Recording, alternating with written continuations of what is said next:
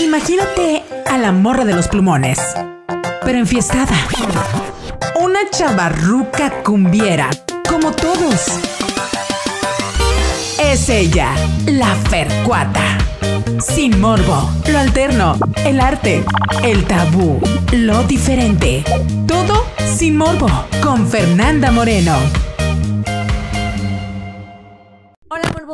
¿Cómo están? Bienvenidos a una emisión más de Sin Morbo. Lo hacemos todos. ¡Eh! Ya me está saliendo mejor, ¿verdad? Pues miren, aquí mormada, aquí con la tos, pero con toda la actitud. Y ustedes saben que yo siempre ando de manteles largos y siempre les traigo pura calidad de la melcocha. Así que vean a la invitadaza que tenemos hoy, Kelly Kille.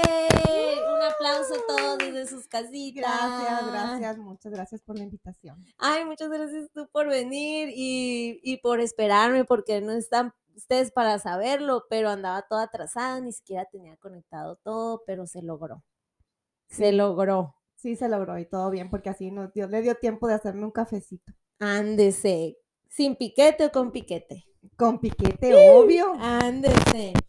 Oigan, chamacos, pues para los que no la conocen, Kelly es actriz, es ingeniera, es este, productora, escritora y todo alrededor del teatro y pues la invitamos para que nos platique aquí los hacks para hacer la este, excelente actriz y la bestseller en todos libros. ¡Ea! próximamente, ¿verdad? Próximamente, Sé que claro que andas sí, ahí con un libro, claro. Platícanos desde el principio, vámonos de chiquita. ¿Cómo, cómo, o a lo mejor de grande, ¿no? ¿Cómo eh, surgió esta manera de, de dedicarte al arte o, o cómo te diste cuenta así de esto es lo que quiero hacer? Pues eh, fíjate que desde bien chiquita eh, siempre he sido muy inclinada a hacer cosas artísticas, ¿no? Eh, tocaba el piano, dibujaba, pintaba, escribía mucho, pero pues este, aunque vengo de una familia que todo el mundo es artista y, o sea, o cantan o bailan o, o hacen drama. Uf, no, especialidad, Una especialidad del drama. Dramaturga Sí, también. dramaturga. Este, no se le daba como mucho valor o no se le daba como eh, un espacio o un lugar al arte como así como para vivir de él o una carrera, no hacer una carrera de él. Y de hecho yo quería estudiar este, la licenciatura en danza. Acababan de abrir la escuela de artes en la uni y decía yo, no voy a estudiar danza, pero, pero X, por cosas del destino, por presión familiar, social o por... Güey, esa es mi o historia, güey. falta de, de, ¿cómo se dice? Como de valor, de decir, no, yo quiero esto, De ¿no? imponer, de, De de imponer. de seguridad, ¿no? Sí, pues es que yo era buena niña, o sea, yo era así como que era el futuro de la, era como el futuro Y de los la de danza son malas. Sí, Ay, ¿no? Entonces, pues no, terminé estudiando ingeniería. Terminé estudiando ingeniería, pero toda mi vida, fíjate, se me presentaron muchas oportunidades para volver al arte. Me llamaba el arte, siempre me llamó el arte. Este, trabajé como conductora de un programa, eh, estuve trabajando un periodo muy, muy corto de tiempo con un este, afinador de pianos. Me tocó ayudarle ahí a, a reparar toda la máquina de un piano, fue súper bonito. Este, tuve así como que muchas, muchos trabajos en- eh, que estaban relacionados con el arte, pero por una otra razón yo decía, no, no, pues tengo que, tengo que ser ingeniera, tener un trabajo bien, ganar bien, ¿no? Pero estabas como que más en la producción, dices tú, o, ya frente. Ah, no, estabas de no. conductora también, ¿no? Sí, también estuve de conductora. Pero este, el teatro fue de pura así casualidad. De hecho, acompañé a una amiga a hacer un casting para un, una puesta en escena de los monólogos de la vagina. Ujú. Y este, y fui, la acompañé y quedé. Entonces, este, muchas veces me ha pasado así en la vida. De hecho, también, este, en una temporada fui porrista de los naranjeros. Ah, neta, no y sabía. también fui porque acompañé, me dijo una amiga, vamos a hacer la audición para ser porristas. Yo, ay, no, güey, ¿cómo vamos a ser porristas? No manches. Este, y ya fui y también quedé. Y así, o sea, por casualidad, pues. ¿no? Porque multidisciplinaria Porque la mujer. multidisciplinaria, pero el show Cantante, business, actriz, bailarina en todo lo que se ha hecho business. Entonces, este, pues ya a partir de ahí, en el 2010, empecé a hacer teatro. Este, la chica que, que produjo el- los monólogos de la vagina nos invitó a algunas de las actrices amateurs, ¿no? Que se le Y una puesta en escena segura, ¿no? Ajá, o sea, sí, la verdad es muy padre, muy padre. Fue mi primera experiencia en teatro, ¿no? Eh, bueno, sin contar de estaba chiquita y que hacías obras de teatro del taller de verano, Sí, que salían como actividad X, extra. ¿no? De pasta de dientes, no sé qué, cepillo de dientes, salía algo así. Entonces, pues, Árbol 5. a partir del 2010 ya me integré a una compañía de teatro y de a partir de entonces pues ya no he parado. No has parado de ahí. Oye, y pues ¿no? sé que pues terminaste tus estudios también como ingeniera y estuviste mucho tiempo trabajando para una empresa pues muy grande, ¿no? Una compañía. Este, ¿cómo era equilibrar ese trabajo? Porque también la vida del artista es bien nocturna y la vida del Sí. Godínez es muy, muy matutina. O sea, ¿cómo le hacías para equilibrar tanto tus horarios con tu familia? Porque es una mamacita muy, muy, muy dedicada, ¿eh? Kelly aquí. Dino- cuéntanos, chismeanos. A ver, pues mira, antes de tener a mi hija era mucho más fácil, obviamente. Yo me acuerdo que este igual también este mi pareja, Rafa, me ayudó, me ayudaba mucho porque pues todavía era parte en esa e- en esa en ese tiempo que entré a teatro, yo bailaba también, bailaba belly dance y aparte yo también daba clases de belly dance. Entonces yo me iba a la oficina bien temprano, salía a la oficina, llegaba a mi casa, hacía comida súper rápido, me iba a clases de danza y luego me iba a dar clases y luego me iba a ensayo de teatro y luego los jueves tenía funciones en un teatro bar y los viernes llegaba de la oficina y mi cuerpo todos los viernes le daba temperaturas, una calentura de Ay, que no me tenía que dormir. Y los domingos yo no me despertaba hasta la 1 o 2 de la tarde. Pues Pero sí. recibía mucha ayuda. O sea, yo el jueves iba a función y Rafa me lavaba el vestuario y me preparaba la maleta y este y me ayudaba mucho, pues, ¿no? Porque la verdad sí tenía como que los tiempos muy, muy justos. Pero como mi trabajo en- de, de ingeniera también es como que todo apurado, así de que tienen que ser las cosas para ayer, ya sabes, ¿no? Las empresas, así como bien conscientes. O sea, estás acostumbrada a trabajar bajo presión. Estoy acostumbrada, sí, estoy acostumbrada y pues tiendo a ser un poco perfeccionista también. Entonces, pero aprendí a enfocarme. Lo que le agradezco a la maquila, a la ingeniería, es que pues aprendí a enfocarme. O sea, si estoy haciendo algo, lo hago y estoy ahí, la termino y luego lo que sigue. Pero sí, o sea, yo tenía un papelito con horarios en la tarde que iba a ser a tal hora y a esa hora tenía que hacerlo porque si no, ya no tenía tiempo, pues, ¿no? Entonces, no sé si era un equilibrio, pero me sentía muy bien, eh, me divertía, tenía un trabajo que me daba para vivir bien y aparte tenía pues el teatro, la danza, que es lo que más me, me ha gustado siempre, ¿no? Pero siempre trabajaba proyectos de alguien más, ¿no? Donde yo era invitada como bailarina o como actriz, pero no era un, no era un proyecto mío o un- alguna pieza de arte que yo hubiera desarrollado desde el principio porque no tenía tiempo, ¿no? De hacer algo realmente 100% mío. Eh, entonces después, pues tuve a mi hija hace ocho años y todo sí se empezó a complicar bastante. Bastante. O sea, porque ya no es solo tu tiempo, es el tiempo de otra persona, ¿no? Así es, sí, pues cuando está pequeña no hay ningún problema porque ahí la llevaba a los ensayos, la ponía en un tapetito, ¿no? la Sí. una almohadita y ahí se quedaba dormida, ¿no? Pero va creciendo y ahora también tiene sus propios intereses y ahora hay que llevarla, ¿no? A sus, a sus asuntos, a sus clases y, y aparte lo mío. Entonces sí, este, sí, la verdad, hace como tres años empezó a tronarme el cerebro. ¿Crees que la clave es la organización o la o tener energía o, o todo? Eh, la clave es realmente sentir pasión por lo que haces y estar muy, por ejemplo, yo al principio cuando entré a la de ingeniera a trabajar, porque yo salí de la universidad y luego luego a, a de ingeniera y estuve 20 años sin parar. Era muy difícil porque no me gustaba, yo decía, yo no quiero estar aquí, me sentía triste, me sentía deprimida, hasta que después de mucha terapia y de, de entender de que, sabes que yo estoy aquí por el dinero, o Ujú. sea, soy sincera, estoy aquí por el dinero. No me gusta, no soy ingeniera, no nací con, con esa pasión por la ingeniería, pero me gusta mi trabajo, aprendo y vengo por el dinero. O sea, entonces, o sea, tuve que ser muy clara conmigo misma decir, ok, ya, no es mi pasión, pero estás aquí por el dinero y está bien. O sea, porque vivimos en un mundo donde se necesita dinero y bla, bla, bla. pero también le daba mucha importancia al teatro y a la danza, porque eso sí era para mí una pasión, o sea, a la hora que me digas, ya estoy, o sea, si el ensayo te gusta a las 11 de la noche, yo a las 11 de la noche, salgo a las 12, una y a las 6 ahí estoy en la maquila, no importa.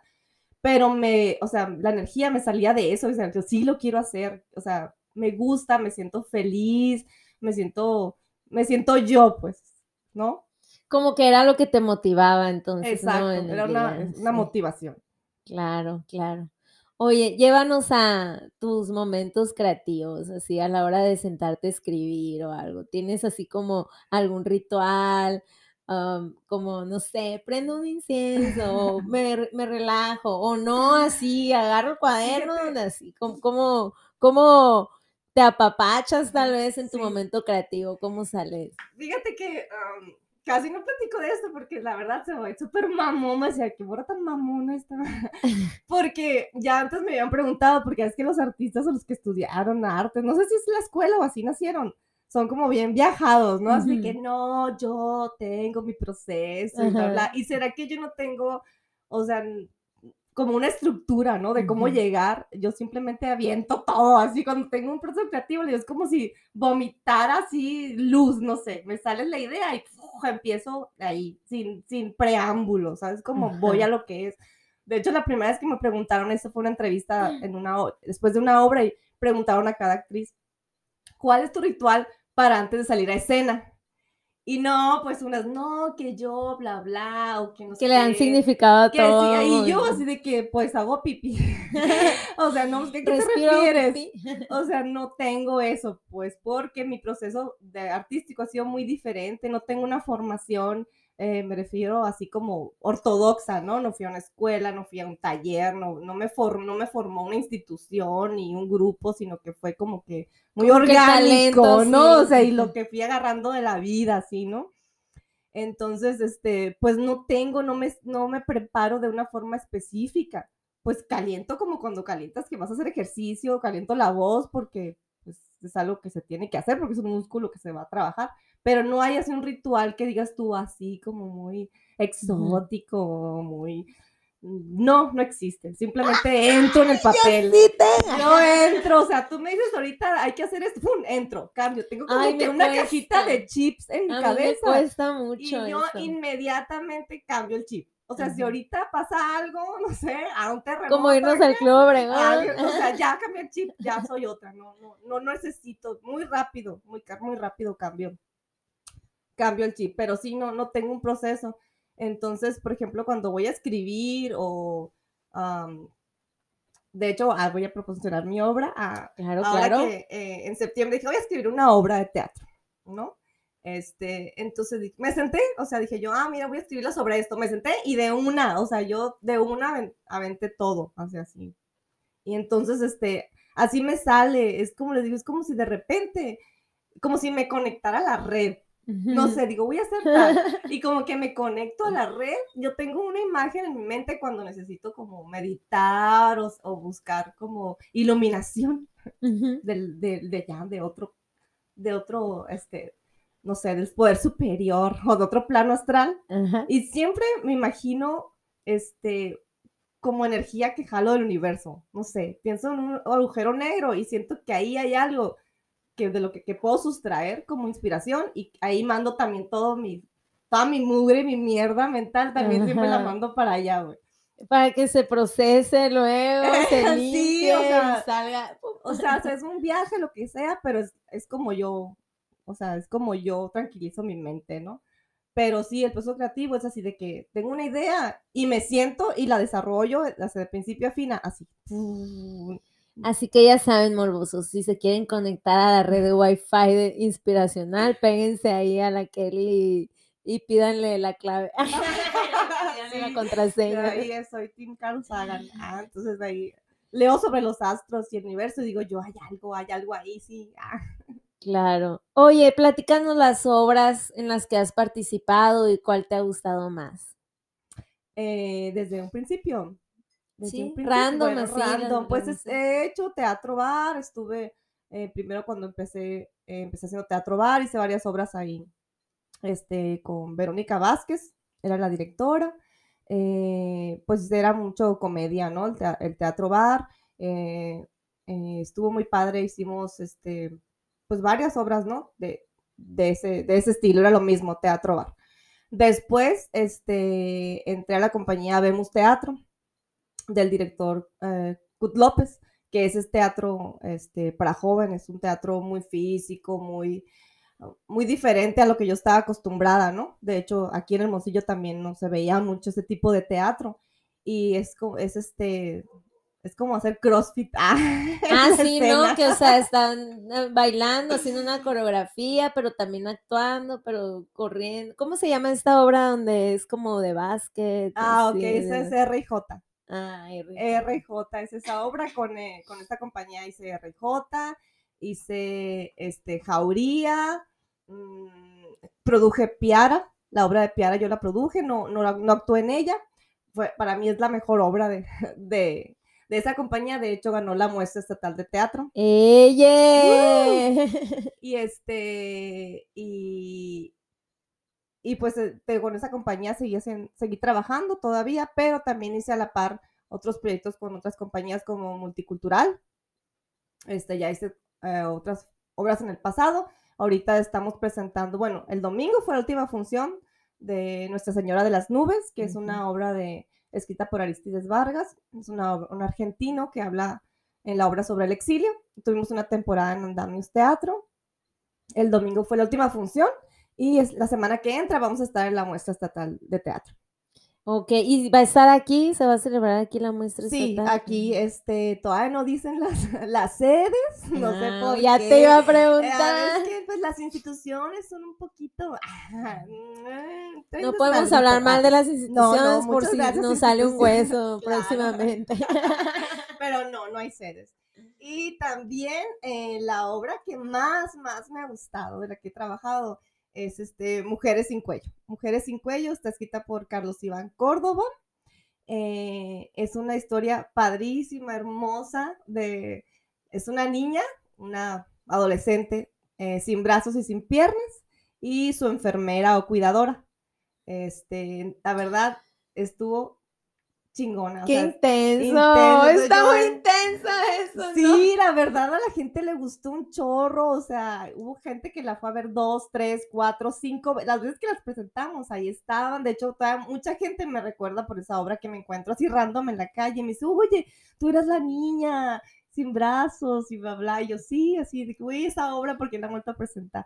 La verdad, esa, esa obra fue muy especial para mí porque también era pues todo un reto estar en el escenario sin brazos y sin piernas, ¿sabes? Como, o sea, estuvo, todo, todo lo que he hecho de teatro me ha gustado mucho, todo, porque he aprendido, pues yo he aprendido ahí en las tablas, o sea, ahí arriba del escenario aprendí, entonces con toda la gente que he trabajado he aprendido un chorro de cosas, pero esa obra tiene un lugar muy especial en mi corazón porque es el estilo que a mí me gusta, es como muy oscura, tiene hasta como escenas de terror así, entonces este, hasta el momento es la que, la que más quiero porque fue un proyecto muy difícil de armar. Y me imagino por el reto, ¿no? También que veo, ¿no? Que como que agarras personajes que sean como muy distintos entre ellos, ¿no? Temáticas de que van desde los adolescentes que me platicabas, hasta unas sin brazos, mujeres sin cuello, o sea. Sí, a mí todo, todo me encanta. De hecho, también teatro infantil, también. Creo que la primera vez que estuve en la muestra de teatro fue con una obra que se llama Librándola, eh, que es una obra muy bonita también, y, este, y tenía una producción muy padre esa vez que, la, que se montó. Pero sí, este, eh, todos los proyectos me han fascinado. Si es de, si es de teatro, ah, me fascina. Oye, pero también, como yo la sigo en las redes, plebes, yo ahí chismeo todo lo que anda haciendo. Y también veo que pues llevas mucho como tu carrera artística también como eh, eh, pues en tu familia, ¿no? Eh, involucras a tu hija, he visto que, por ejemplo, haces regalos de cumpleaños de que es una producción, le hago, le escribo una obra de teatro a mi hija de regalo de cumpleaños, así. Este, ¿cómo, platícanos de cómo, cómo ha, sido este viaje? O sea, ¿tu hija lo ha visto y te lo pide o tú dices, eh, tratas de, de, darle la herramienta o como, como, o viceversa? ¿Cómo es? Pues lo hago porque es lo mejor que puedo hacer. O sea, para mí el arte se va bien sensibilizón, así, bien, ajá, bien ñoño, pero lo Pero amo, lo amo el Ah. arte, o sea, lo amo, o sea, en verdad para mí es una cosa preciosa, preciosa, y veo la- el impacto que puede tener el arte en la vida de una persona. O sea, la verdad es, es impresionante. Entonces es lo que se me da fácil, o sea, yo digo, voy a escribir una canción y me siento y la escribo, y voy a escribir un cuento y me siento y lo escribo y me sale, o sea, es, es para lo que tengo capacidad, pues es lo que, le, ¿qué es lo que lo mejor que le puedo regalar, pues lo mejor que puedo hacer es eso. Entonces sí, en su, cuando cumplió tres años le escribí una obra de teatro que, que quedó muy padre y siempre dije, ay, luego la voy a, pues a, a terminar porque realmente se montó en cuatro ensayos. Pero le- la monté con un compañero mío, Edgar Garal, que también es pues, súper amigo.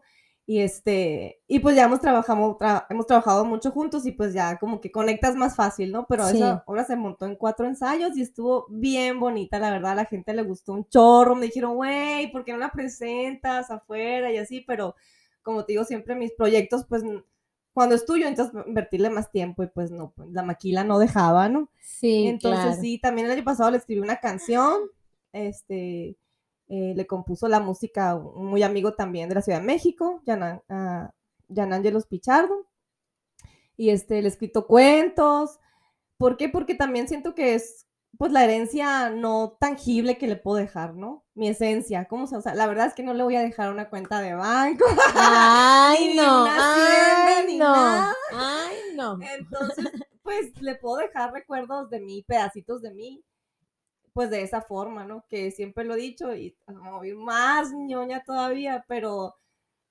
si estoy aquí en el mundo, quisiera dejar pequeños regalitos que a alguien le puedan servir, ¿no? Porque el arte, aunque creas que no, siempre hay alguien viéndote y a alguien a quien motivas. O sea, seas quien seas, güey, puedes creer que eres la peor piltrafa del mundo y hay alguien que te está viendo y, y a quien motivas. Entonces digo, todas esas piececitas ocultas de arte que hago, siento que son como huevitos de Pascua, que están ahí escondidos y alguien lo va, un día lo va a abrir y va a decir, wow, qué padre, me va a motivar para algo en mi vida o simplemente me va a hacer sentir bien un día, un momento y creo que eso es suficiente para mí para decir, güey, pasé por el mundo y dejé algo bonito. Y, ¿sabes y como que es una buena manera de trascender, ¿no? O sea, aunque ya no es. estés en este plano, por lo menos, pues ahí están tus obras, ahí pueden verte también a través de tus obras, a través de, de lo que hayas producido, ¿no? Así es. Bueno, y ahora pasando a otros términos, al chisme, al chisme coquetón. ¿Cómo decidiste o decidieron que dejaras tu trabajo estable, porque sé que fue relativamente hace poco, que dejar tu trabajo estable, como dices, de ingeniera para dar ese salto a solo me voy a dedicar al arte, porque yo he estado en ese en, en, esa posición como tres, cuatro veces en mi vida y es algo así revolucionario, así como que no tiene ni pies ni cabeza y a veces me siento perdida hasta que agarro un hilo, ¿no? Que digo, ok, va a pasar, va a pasar. Eh, ¿Tú cómo, cómo te está yendo más bien cómo fue esa decisión? Ok, bueno, este, pues como te digo, y la verdad yo siempre renegué muy en el fondo, aunque aceptaba y ya aprendí, aprendí o, o acepté cuál era el, el, objetivo de ser ingeniera, ¿no? Que era el dinero. Eh, ya tenía, pues, como desde que entré, diciendo, un día lo voy a dejar, un día lo voy a dejar, ¿no? Cuando mi hija nació, dije, ¿sabes qué? Cuando mi hija tenga 10, 11 años, me voy a salir del trabajo, porque para mí más que, o sea, me hubiera encantado estar con ella cuando era bebé, ¿no? En mi casa.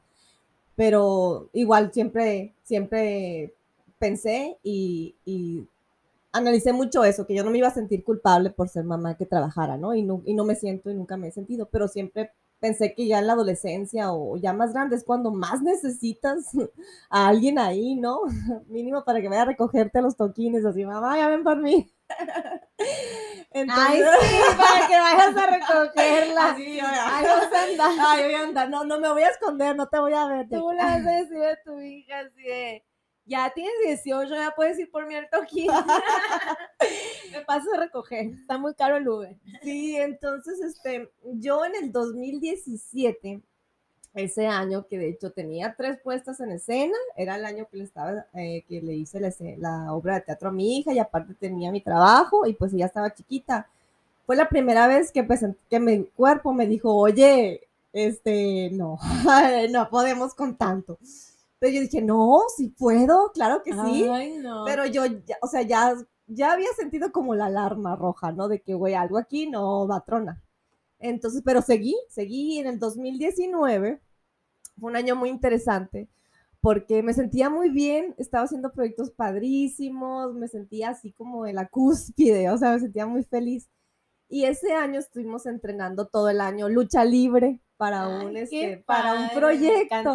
libre, A mí me me fascinaba, estaba muy, muy feliz, me sentía muy bien, toda mi vida estaba como que como, me sentía muy bien, ¿no? En, mi- en lo profesional, ¿no? Entonces, este, tuve un accidente y me quebré un pie, o sea, literal, me quebré un pie. Entonces hacía unas semanas del estreno, entonces no pude estrenar y luego este, había ganado este, dos proyectos del Eficaz donde yo participaba. El Eficaz es un estímulo, ¿no? Que dan ahí el, este, las instituciones para proyectos artísticos, pero me entró una depresión terrible, una, o sea, me acuerdo que iba una amiga ahí a la casa trabajando el proyecto y le dije, pasa si quieres, pero me estoy en un estado deplorable, o sea, no me voy a sentir avergonzada frente a ti, pero vas a ver un cuadro muy feo, le dije. Y si entro yo quebrada, completamente deprimida, horrible, espantoso, No. muy, muy feo. Y tardé meses en salir de eso. Me sentía muy mal, me sentía muy triste, pero era también mi cuerpo de que dijo, güey, ya no, o sea, ya no podemos, Como ¿tú que crees no que daba la sí? máquina. No daba, porque yo iba a trabajar y luego iba al teatro y luego salía y yo iba, "Ah, vamos a conmigo, vamos al Sky Place a brincar, sí, cómo no, sí puedo. O sea, me sobreexploté terriblemente. Y aparte empezaron problemas en, el- en mi trabajo, en la maquila donde trabajaba, empezaron a, a- a haber problemas ya como de, o sea, de la gerencia y la dirección, ¿no? Lo que, lo que se estaba pasando. Entonces, pues viene la pandemia y pues ya sabes, el arte pues ya se cerró, ¿no? No hubo, no hubo mucho arte, entonces la maquila también empezó a tener muchas presiones y este, y yo ya pasaba por mi cabeza la idea de que, ¿sabes qué? No, o sea, no quiero estar ahí, o sea, no quiero, todos los días me levanté y decía, no quiero ir a trabajar, no me gusta, no soy feliz, no, no quiero estar aquí, o sea, tuve todo ese, ese año muy feo, muy terrible, o sea, ya en mi casa, o sea, realmente mi relación también con mi esposo a la vez, o sea, se estaba todo cayendo. Me, me sentía muy mal, muy estresada, pero por la pandemia también sentía como la presión económica, ¿no? Todo esto. Y, este, y, de ahí empecé a decaer, empecé a decaer y la idea de que, ¿sabes qué? Voy a renunciar, voy a renunciar, pasaba por mi mente todo el tiempo, pero luego pensaba, no, ¿cómo voy a renunciar? Ya sabes, todo lo que criticaba de los ingenieros, de que pensaban nada más en dinero, sin querer, caí en eso Pues es que. caí en eso, ¿dónde no me di cuenta, pero yo no me di cuenta cuando estaba preocupada, güey, estoy bien porque estoy preocupada por el dinero si no me hace falta. Entonces empecé a cambiar, como que no era yo. Entonces todo el año pasado, por ejemplo, no hice nada de, de teatro hasta este año. Y, este, y, y el año pasado hubo una crisis, te retronó así la bomba en mi trabajo, este, renunció el gerente, renunciaron los planeadores, yo estaba en el departamento de logística de materiales, que es un departamento muy estresante, o sea, muy, muy estresante.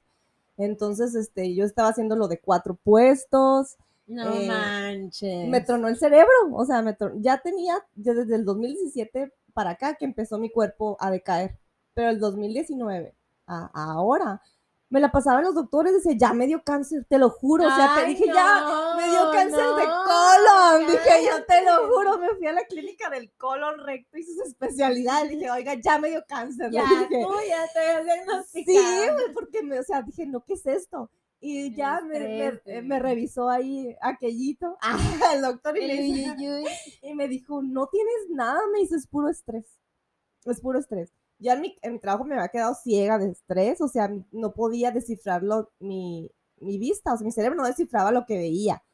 Este, me quedé, me he quedado sorda el año pasado en las juntas, ah, me hablaban y ya no descifraba, o sea, mi cerebro oía así como en las caricaturas de Snoopy cuando, me pasa eso. cuando hablan los adultos, pues no es normal, o sea, yo ya, o sea, ¿sabes cómo? Y buena y sana, pues, o sea, la oficina estaba bien. Como que, como que no lo retenías. No, no entendía, no entendía las palabras, o sea, literal escuchaba, "Ah", y sé yo, ¿qué está pasando? O sea, así, Charlie Brown. horrible, horrible, y ya había varios episodios que me habían pasado, pues, entonces dije yo, o renuncio o me voy a morir aquí, porque, o sea, o sea, hay casos de gente que le da un infarto, un derrame de puro estrés. Yo tuve un compañero de trabajo que de estrés dio un derrame, güey. Ay, no, qué miedo. O sea, ya, yo, yo ya me sentía en un punto que ya estaba insostenible, horrible, o sea, este, terminé en el psiquiatra, eh, que toda mi vida lo había como evadido, pero ya no podía, o sea, tenía que sentirme bien al otro día ya, porque, o sea, o sea, hacer, los, hacer cuatro puestos en una maquila de, en un departamento de logística, tienes que andar al, no al 100, güey, al millón. Entonces, eh, me sentía muy mal y empecé, güey, voy a renunciar, voy a renunciar. Y ya un día fui con la de una amiga de finanzas y le dije, ¿sabes qué? ¿Cuánto me dan si renuncio? Y ya me dijo, no, pues tanto. Y yo, no, ay, no mames, güey. O sea, un rato. O sea, entonces, pero ya en julio, me acuerdo, estaba son mis meditaciones, ¿no? De mi meditación del universo, la energía, bla, bla. Y dije, a la chingada, güey, ya no me está sirviendo esto. O sea, necesito como hablarle a alguien. O sea, necesito una cara, pero no, Cristo no. Ah, Cristo no me inspira nada, la Virgen tampoco. Pero no, que no sea de... Ni los aliens. Y dije yo, a ver, ¿quién podrá ahí como preocuparse por mí que ande en otro plano astral? Por ahí, ay, mi abuela, chingue su madre, a huevo, dije yo. Y te lo juro que esa noche, así yo llorando, le dije, abuela, güey, si estás ahí, güey, agárrame la mano, güey. y guíame porque ya no puedo, güey. O sea, ya no sé qué hacer. O sea, siento que me voy a morir. Así sentía que me ahogaba, güey. Tenía desde enero eh, ensayando una obra y no me podía aprender los textos, güey. Y yo soy de que yo voy y leo un texto, ay, ya me lo aprendí. Toda la vida, sí. Ah, no, ya no a mí podía. se me resbala todo, por eso no haría obras. Entonces, pues ya estaba yo en mi viaje de que, güey, abuela, ayúdame, güey, ya no sé qué hacer, toma mis riendas, ay, agarras a la verga y no me las devuelvas. y a la otra semana, güey, me hablan de recursos humanos y me dicen, eh, pues te hablamos porque hoy es tu último día aquí en la oficina. Ay, qué, pero qué gallos es tu último también. Pero, güey, yo estuve súper feliz porque me, me, acuerdo que la de finanzas me dijo, güey, es que lo mejor es que te corra, güey, pero ¿qué voy a hacer para que me corran, güey? O sea, no manches, ¿no? Entonces, este, ya tienen, tenían, ya tenían tiempo haciendo ajustes y recortando, ¿no? Obviamente, a los que tenemos más años ahí, a los jóvenes. Entonces, la verdad, sentí que me quitaron un grillete, güey. Literal, sentí así como que me quitaron del cuello el grillete. Y andas suelta sin vacunar. Sí, ando suelta sin vacunar y en celo. Entonces, no, en serio salí con una sonrisa. Salí con una sonrisa de la oficina, así de que, güey, gracias, o sea, gracias, abuela, si fuiste tú, güey, pero todavía no me sueltes la mano, güey, porque viene lo difícil. Aguanta, agárrame fuerte. Entonces sí fue casualidad o qué, yo soy como que de repente muy espiritual y muy escéptica a la vez, soy muy contradictoria, o sea, ni yo me entiendo, pues, o sea, entiendo que los demás. Porque es la ingeniera fragmentada con la artista acá. Sí, la, la fragmentada me dicen, entonces, pues a partir de ahí empezó toda una revolución, un reajuste, y a tres meses apenas de no trabajar, no sabes cómo se ha acomodado todo en mi vida. Ay, qué bueno, qué bueno, qué bueno. O sea, y pues se nota, ¿no? Con la pasión que lo dices, o sea, eh, como la alegría, sí, la contagia. Espero que ustedes también se estén contagiando, morbosos. Este, y luego, o sea, ya, fue como un respiro, ¿no? A la actualidad, hace tres meses dices que pasó sí, eso. El 5 de agosto. Ahora danos entonces como los hacks para las nuevas generaciones que vienen, que se mantengan motivados para dedicarse al arte o como o lo que has aprendido ahorita, así de, bueno, ya no está la nómina, pero, pero eh, descubrí que eh, si mantengo este, este ritmo, este, ya empiezo a generar, porque todos sabemos que producir algo o empezar una carrera artística, pues no es ya me meto a trabajar y tengo el dinero, o sea, es como eh, prepararte un tiempo y luego ya vienen los ingresos. Danos unos tips ahí para, para la chavalada que todavía no se enfrenta o que andan estudiando o que están pensando en dedicarse a algo así. Pues mira, a mí esto no me pudo llegar al mejor momento porque, porque ya lo, ya, o sea, ya lo necesitaba, ya no podía seguir con eso, pues iba realmente a, a quebrarme o a morirme, no sé, me sentía muy mal. Y aparte, eh, pues aún así siempre pues seguí haciendo muchas cosas, entonces ahorita yo tengo, eh, pues tenía una obra, ¿no? Que eh, en temporada, tengo, estoy escribiendo un guion para un cortometraje que también tiene un apoyo económico, ¿no? Entonces, por lo menos tenía así, ¿no? Como mis bequitas, digo yo. Entonces, este, para mí es mucho más fácil porque quieras o no, pues ya tengo mi, ya pagué mi casa, ya le pagué al Infonavit, ah, adiós Infonavit para siempre. ah. Entonces, este, tengo una pareja que pues obviamente también es un apoyo y todo eso. Y sí entiendo que pues lo económico es un estrés. Pero yo, por ejemplo, digo, güey, ya tengo mi casa, güey, no voy a vivir en la calle, o sea, no me voy a morir de No hambre. estás abajo de un puente, así como yo, Fernanda, no estás abajo de un puente, tienes Exacto. comida en el refri. Entonces también sabes en qué me inspiré mucho. Eh, yo creo que el 90% de mis amistades, o sea, amigos íntimos, son freelance. O sea, to- de toda la vida y siempre me he juntado con esa gente. Yo no tengo amigos godines, güey. No tengo, o sea, bueno, mis amigos, mis amigos godines van a decir, ay, qué mala, Ajá. pero pues tengo dos o tres, pues, o sea, con la, cuento con la mano.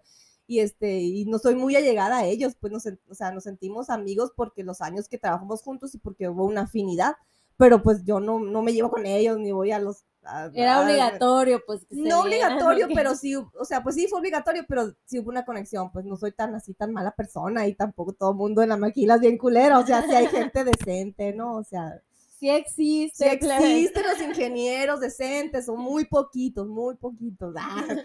Entonces, este, pues para mí eh, no es fácil, porque obviamente estoy viviendo como con una sexta parte de, de lo que estaba acostumbrada, pero ahorita... Pero becada. ¿eh? Ah, pero ahorita, o sea, es lo que quiero, lo necesito. Y aparte, este, ya lo, o sea, lo pedí a gritos, porque ya estaba hablando con la abuela, que ni sé si realmente me oyó, quién sabe qué fue, pero Y yo yo ya. hablar con, ah, hablar con la con abuela, no sé, yo pienso que sí debe haber algo más allá. Yo antes le decía agujero negro, energía, ahora le dije abuela, no sé el nombre que le pongas, ¿no? Entonces, lo que sí me sirve mucho a mí es que soy muy disciplinada. Siempre lo he sido y la maquila te obliga, ¿no? Tienes que. Eh, entonces, por ejemplo, dije, la primera, la siguiente semana inmediata, sí, yo fui un, un viernes, fue el último día, el día que me quitaron el grillete, que me liberaron, ah, que se firmó mi independencia del sistema. Entonces, la semana siguiente dije, a ver, tú lo querías, pero ahora qué vas a hacer? Todo eso que, que dijiste que ibas a hacer, pues tienes que hacerlo, o sea, porque si no, pues quién te va a mantener, ¿verdad? Obviamente. Entonces, la siguiente semana dije, oye, a ver, ¿qué proyectos vas a hacer? Y, pero primera, acuérdate que puedes hacerlo, porque yo, lo más difícil es el maldito síndrome ese del, Del impostor. del impostor Uy, sí. toda la vida. No, pues, no, pues, la- o sea, te sientes nada porque no hay un, no hay un papel que diga ah, que yo hago esto, pero lo sé hacer, lo sé hacer muy bien, güey. Pero, ¿cómo te explico que no tengo un papel que te, que, que, que o sea, que sea evidencia, ¿no? De, me acuerdo una vez hasta en, en una nota del imparcial, muy mal imparcial, pusieron como que la, una mini semblanza de todo el equipo y lo pusieron que el Iki no estudió. Güey, un culo. Analfabeta. Güey, así que, güey, o sea, qué, qué buenos para hacer este reportaje, ese periodismo, muy bien. Ay, no. Entonces, quieras o no, esos te reías, pero muy en el fondo sí me llegaba, la verdad, te digo, soy, me veo como que muy ruda, pongo como que la imagen de rudeza, pero soy muy sensible, güey. Si alguien me dice algo, alguien que, que me, de lo que me importa, una persona que, a la que tengo valor, ¿no? Me dice algo, luego, luego me afecta. O sea, sí me quedo así como que, híjole, no, este, no, no lo voy a hacer mejor porque yo quién soy, ¿sabes cómo? Siempre como que buscaba que alguien me dijera, sí, güey, si lo haces bien, hazlo. Yo Como dije, la "Güey, aprobación. la pues, aprobación, bueno, que alguien me dijera, sí, güey, hazlo. Ah, ok, sí, ya tengo el permiso, ¿no? Como que buscaba un permiso. Digo, no, güey, o sea, ya tienes 42 años. Ah, 42 años. O sea, ya, ya sabes en lo que eres buena, pues, pues explota esas herramientas.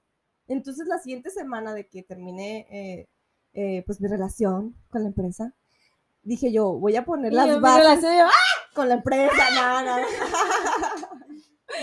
Dije, voy a poner Primicia. Ah, primicia, divorcio. No, no, creo que no, no, al contrario, todo bien.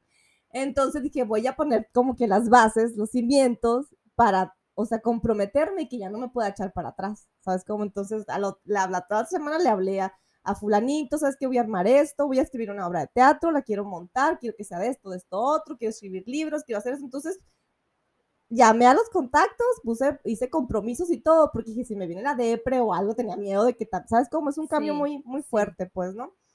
Entonces dije yo, ya, yo conté un compromiso, lo hago, pues, o sea, ya, aunque me sienta mal, o sea, soy como que no, sí, agua. Entonces hice eso para no echarme para atrás, ¿no? Para, porque pues obviamente la gente que me apreciaba como del parque industrial y así me decía, güey, te conseguimos una entrevista, aquí están pidiendo bla, Sí, bla, pues, bla. mundo Y yo, qué lindo, o sea, qué lindos, pero no quiero ni puedo. O sea, no, te, no estoy eh, bien mentalmente ni físicamente para volver a trabajar. O sea, no, no quiero. Entonces, eh, pues hice eso y el, todo ese agosto me lo tomé como de que voy a descansar, no voy a hacer nada, voy a ir al spa, voy a meditar, voy a alimentarme bien. O sea, empecé a acomodar las cosas que estaban muy mal en mi vida, ¿no? Que dejabas de lado tal vez Que por la de carrilla diaria, ¿no? Sí. Pero llegó septiembre y tal como lo planeé, septiembre, que voy a escribir una obra, pues ya la escribí, ahora vamos a hacer esto, ya, esto- ya estamos en ensayos, o sea... ¿En eh, cuánto tiempo te aventaste la obra? O sea, escrita. En un día o dos, Ay, no pero sin parar, de hecho sí, este, pues sí, obviamente sí le dije a, a Carlos Iván Córdoba, el escri- escritor, él es- escribió la obra de Mujeres sin Cuello y aparte es, eh, también escribe poesía y, y- y es muy, muy bueno. De hecho, esa obra con Mujeres sin Cuello ganó un premio nacional, ¿no? Entonces le dije, obviamente no creo que soy la, la gran mierda, ¿no? O sea, entonces le dije, güey, escribe, léela para que me des tus, tus comentarios y me dice, ah, oye, me dice, me gustó mucho, bla, bla, pues sí, la verdad sí, ya, ¿no? Ya me dio la aprobación que tanto necesito yo, me dijo, ¿y qué revisión es esta? Y yo, ¿cómo que qué revisión? Y yo y dije, ya sabes que yo no hago revisión, o sea, yo tiro de una, es que te lo juro que yo, yo me conecto a algo así, me llega la Al wifi, inspiración. al wifi Al. Entonces, este, pues le he hecho dos, tres arreglos más que de palabras, ¿no? Ya cuando la lees, ah, mira, suena mejor esto, o así, ¿no? Este, pues la estamos montando y te digo, más que nada es la disciplina. O sea, dije, ¿sabes qué? Y te- aparte hay que hacer multidisciplinario porque pues con una cosita no sale. O sea, a- y aparte está acostumbrado a pues algo mejor, pues tienes que rascarle mucho por todas partes, ¿no? Entonces, este, ahorita eh, estoy siguiendo el consejo de un amigo también, que es freelance, que hablé con él después de, pues de, de que salí de la maquila y me dijo, yo nomás te voy a dar un consejo, me, bueno, me hablamos con luego me dijo, te voy a dar un consejo, no te desesperes, no te desesperes. Cosa que yo soy muy desesperada, pero la verdad, estoy tan agradecida al momento que estoy viviendo, que no estoy desesperada, güey. te la crees. No, o sea, ¿no? estoy bien tranquila y digo yo, ¿sabes qué? O sea, paso por paso. Son muchos pasos a la vez porque estoy haciendo diferentes cosas, ¿no? Las estoy moviendo todas juntas. Pero me puse, ok, hoy voy a trabajar en esto, mañana en esto. O sea, organizar mis gastos, obviamente, ¿no? Es lo principal. Pero estoy muy motivada, estoy muy motivada, muy feliz y estoy, y estoy decidiendo que esto es lo que yo quiero, pues, ¿no? En- Bienvenida al freelance. Y Mucha pues- incertidumbre, ¿no? Pero luego bien contenta, pero luego bien triste, pero luego bien... Ah, no, por supuesto. O sea, hay días que, que entra la depre y la verdad, oh, digo, ok, estás triste, ok, tírate en el sillón. Tírate en el sillón, ve series de asesinos y demás, y luego levántate. eso te va a poner Eso te va a mejor. poner mejor. y luego ya levántate. Y sí, pues eso es lo que hago, ¿no? Pero es la disciplina y más que nada, ¿sabes qué? Que un equipo. O sea, bus- buscar con quién hacer equipo. Solo no se puede hacer las cosas. Menos No. teatro, obvio, nada. O sea, teatro, cine, todo eso se tiene que hacer en equipo. Entonces, pues lo bueno que yo me he metido en mil cosas, he hecho muchas cosas. Pues el año pasado eh, em- eh, empecé a hacer cine, trabajé en un cortometraje como coreógrafa y trabajé también en un largometraje, en una, peli- en una película que está ahorita en, en postproducción, eh, una película de Luis Horacio Pineda que promete mucho. Ah, próximamente en Sin Orbe Promete Podcast. mucho. Entonces, este, me doy cuenta, pues, lo que me ha servido es que me he metido en tantas cosas que aprendes, si sabes, si sabes, este, aprovechar la oportunidad. Yo soy muy observadora. A lo mejor llego un lugar y no hablo, pero siempre estoy viendo a ver qué hacen, cómo, me- cómo son las dinámicas, ¿no? Y también lo que tengo es que tengo muy buen ojo para el talento. O sea, de verdad, o sea, yo digo, güey, esta persona La tiene va, talento, la va a hacer. va. De hecho, acabamos de descubrir, acabo de descubrir un actor, necesitaba un actor ya mayor para la obra que, que se que está montando. a la vez, una joyita el hombre, una Sí. joya así escondida. Entonces, pues así estoy. ¿Qué es lo que tienes que hacer?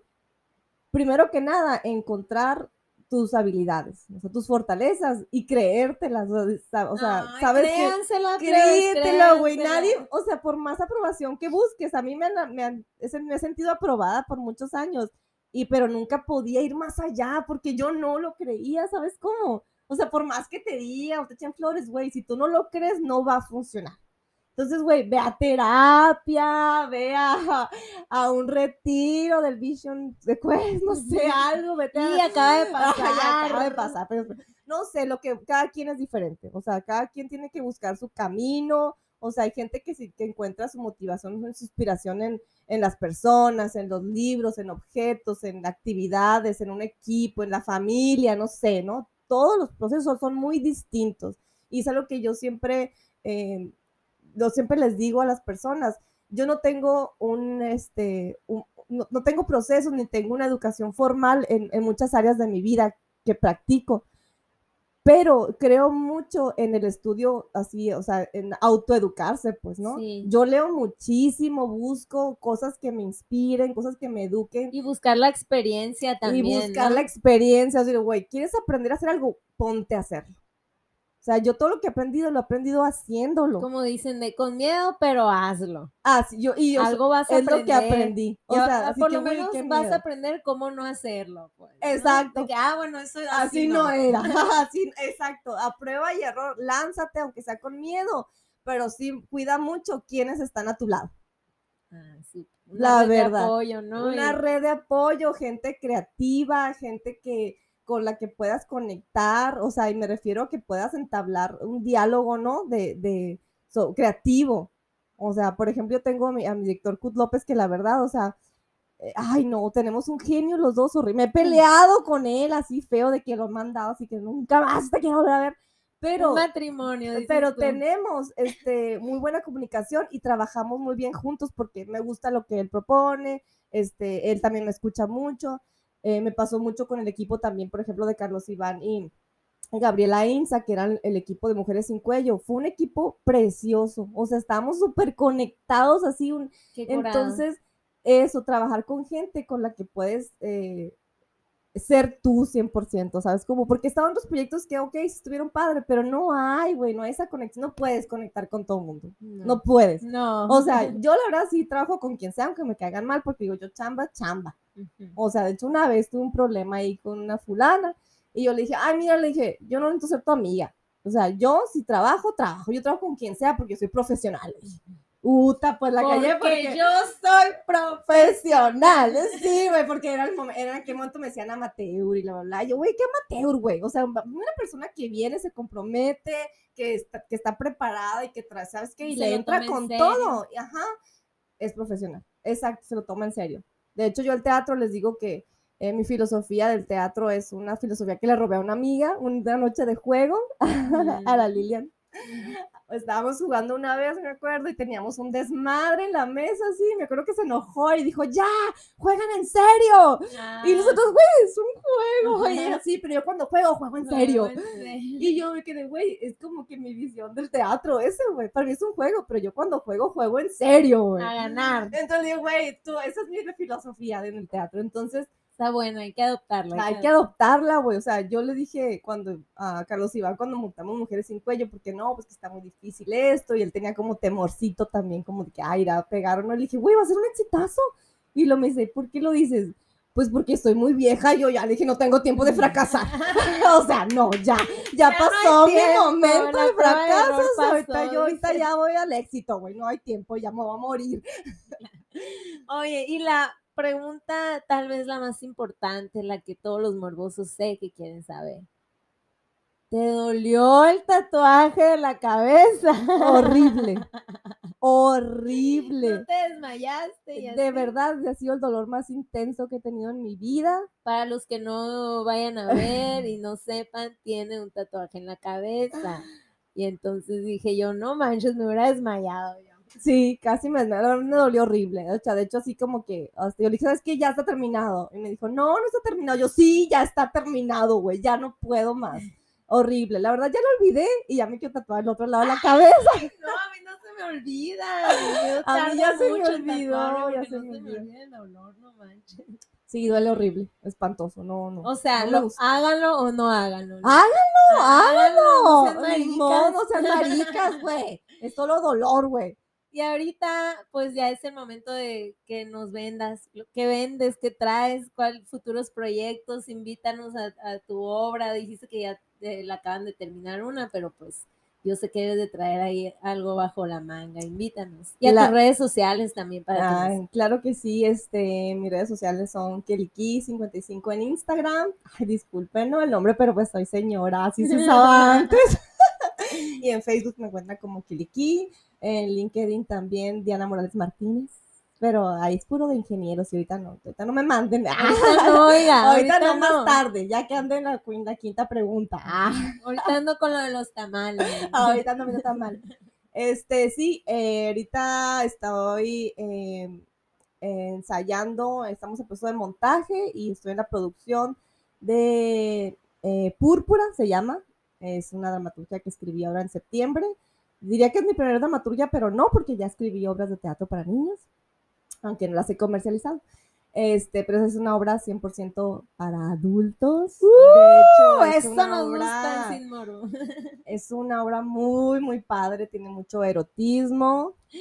Este, es una obra que escribí basándome en un cuento de Angela Carter, que la, que la leí en, ahora en la pandemia.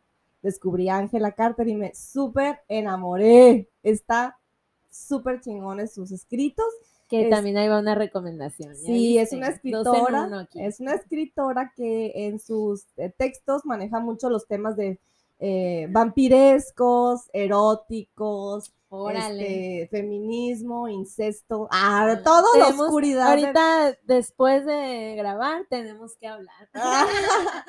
Entonces, este, yo basé la obra, está inspirada, está inspirada en unos cuentos de ella que se llama Los amoríos de Lady Púrpura. Es un cuento eh, que habla de un titiritero y, sus marionetas. La marioneta principal, el show principal es este de Púrpura, que es una prostituta. Entonces, pues, este, está muy interesante, es un cuento muy, muy corto. La obra no tiene mucho que ver, está nada más, nada más inspirada en pero estoy este, proponiendo una obra pues distinta a lo que yo he visto aquí. A mí me gusta mucho la temática cyberpunk y va a ser como una visión así cyberpunk. Este, bueno. la, la autora estaba súper traumadísima con Japón y tiene muchos, siempre mete elementos en su literatura japoneses, entonces la obra también tiene eh, música y elementos, este, pues así, eh, que evocan, ¿no? Eh, los barrios, este, oscuros eh, de, de Japón, ¿no?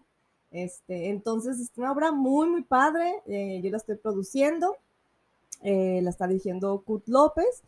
y va a ser algo, un, un- un- un proyecto muy, muy padre. A la par también estoy trabajando, va a haber una exposición de pinturas basadas en, este, en los cuentos de Angela Carter, porque ahora soy súper fan de Angela Carter, la quiero Ella es promocionar, la quiero, principal promotora. quiero que de la lean Carter. a esa mujer, porque la verdad, De digo, por- tarea me lo llevo. de la verdad digo, ay, ¿por qué seguimos montando los mismos, este, a, lo- a los mismos autores, ¿no? O sea, se hacen como 100 mil este, versiones de Shakespeare, o sea, ya el cuento o el- la, la literatura de Shakespeare, ya nadie la conoce porque se ha degradado tanto que ya lo que conocen no es nada, güey, ya nadie lee el- este, la literatura original, no tienes como idea por tantas versiones que se hacen Sí. pero hay muchos autores contemporáneos y que son mujeres y que tienen temas, eh, temáticas que, que hay mucha gente que le interesa y que no tienes la opción de verla. Pues tú vas al teatro y sí, te ríes y bla, bla, y todo, pero yo soy más oscura.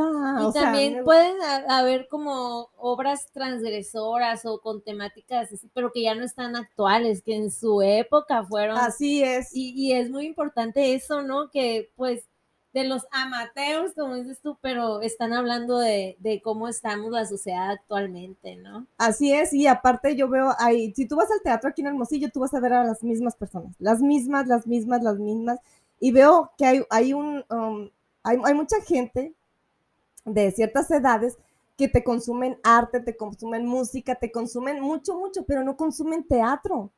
No, yo, ¿por qué no van al teatro?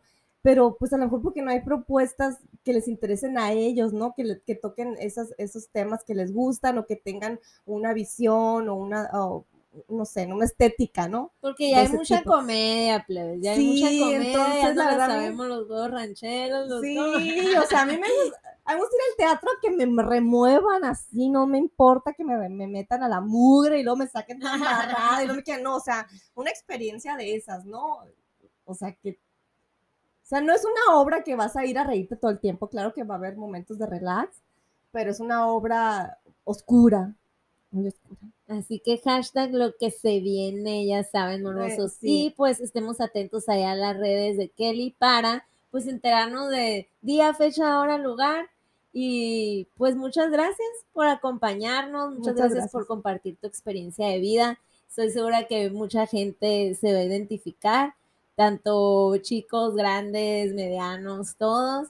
Y pues nada, que seamos más, arreros somos, en el camino andamos. ¿Algo más que desea agregar, señorita? No, muchísimas gracias, muchísimas gracias y pues sí, apóyenme. Ah, si me ven vendiendo comida. compran. Apóyenla, tamales, que tu bonita obra, que tu bonita oh, cyber. Ah, Denme like, al menos. Y ahí, ahí. También es una forma, Dame es like. una forma. Y pues a mí también apóyenme, plebes. si te vas al Instagram o también ahí en las plataformas, les dejo un link de PayPal donde puedes dar su propinita. Y con tu propinita, pues ayudas a mejorar la calidad del programa. Porque de gorra me lo prestan aquí, que diga, no es cierto, me lo patrocinan, la Resi Records. Nos vemos en la próxima emisión. Hagan sus comentarios, comenten y consuman teatro, plebes. Sin morbo, lo hacemos todes. ¿Te sacudiste la censura? Percuata Moreno, con lo alterno, en Sin Morbo. Música, arte, cultura, activismo, conciencia social. Todo sin morbo. Hasta la próxima.